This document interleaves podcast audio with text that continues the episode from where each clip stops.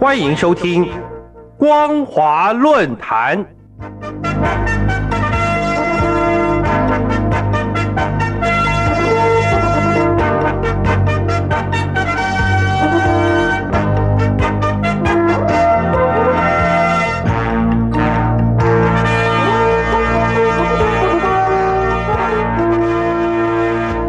听众朋友，你好，欢迎收听本节的光华论坛，我是张妮。今天要跟大家分享的主题内容是有关于期望中共能善尽避免俄乌战争的道德责任。各位亲爱的听众朋友。二零二二年开春后，世界仍然笼罩在俄罗斯随时出兵攻击乌克兰，引发世局动荡不安的一片阴影当中。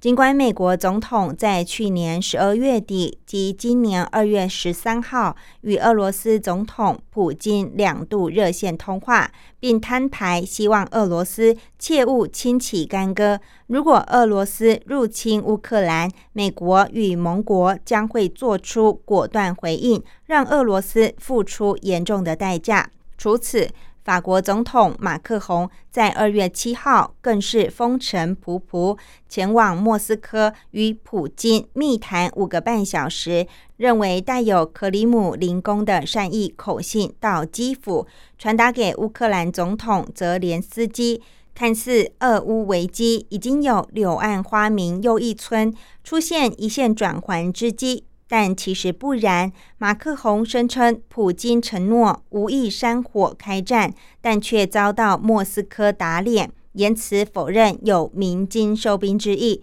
强调与马克宏会晤完全没有任何承诺。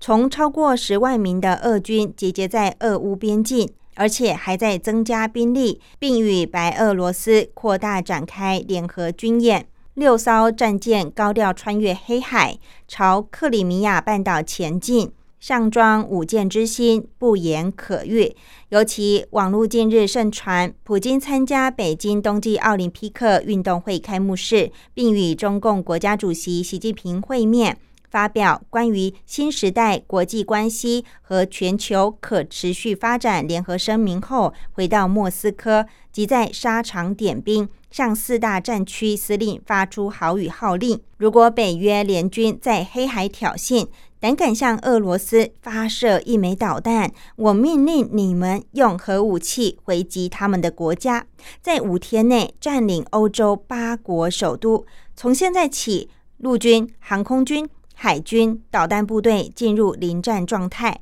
俄罗斯没有了，还要这个世界干什么？等强硬的话语迅速成为世界舆论关注的头条焦点新闻，引起各国人心惶惶。白宫发言人立马对俄罗斯喊话，以“我们希望俄罗斯保持冷静和克制，没有人要想挑战俄罗斯的主权”作为回应。由于俄乌边界战云密布，美国白宫也宣布，Any day now，现在风险相当高，威胁相当立即，呼吁滞留在乌克兰的美国人尽速在二十四到四十八小时内离开。后，日本、荷兰、英国、拉脱维亚、爱沙尼亚、挪威、南韩也跟进要求其公民离开乌克兰，紧张情势不难想象。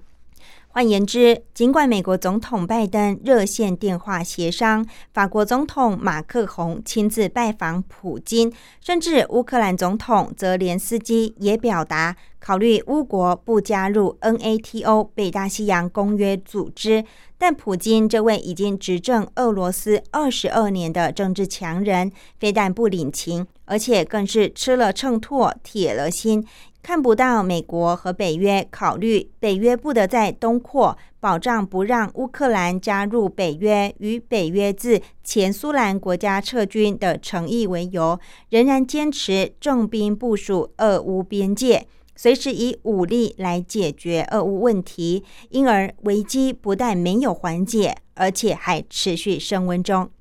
圣贤说过。兵凶战危，礼之用，和之贵。唯有和平，才是人类安身立命、生存发展进步的磐石保障。面对俄罗斯剑指乌克兰，有意点燃战火，极可能因擦枪走火而造成第三次世界大战的灾难。美英欧盟各国都期盼俄罗斯能够理性对话协商。外，中华民国蔡英文总统在二月十二号代表台湾两千三百万人民呼吁各方透过和平方式加强对话与协商，理性解决争端，共同努力维系区域局势稳定。重申军事绝对不是解决分歧的选项之外，并强调台海及印太区域的和平稳定是区域内各方共同责任，也是国际社会的共同期待。中共外交部发言人汪文斌也在二月十四号的例行记者会，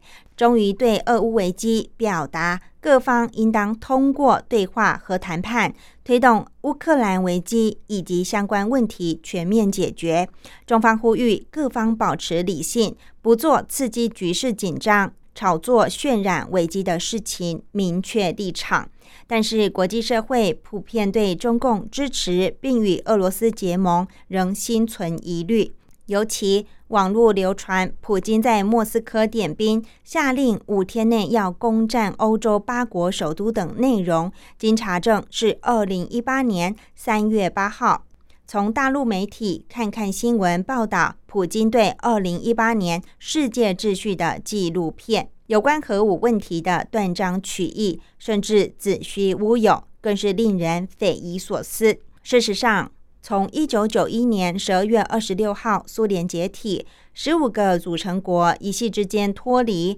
日后发展与俄罗斯却是渐行渐远。既相继加入北约组织，让普京心中不是滋味。虽然不愿检讨俄罗斯为何无法赢得包括乌克兰等前苏联组成国人民的心与支持，但为了确立个人历史定位，宁愿不惜铤而走险。除了俄罗斯逐渐恢复昔日荣光外，更认为与大陆关系改善且获得石油、天然气等各项民生物资的合约签订。可作为校正声索的靠山，故而俄乌战事随时有一触即发的引爆可能。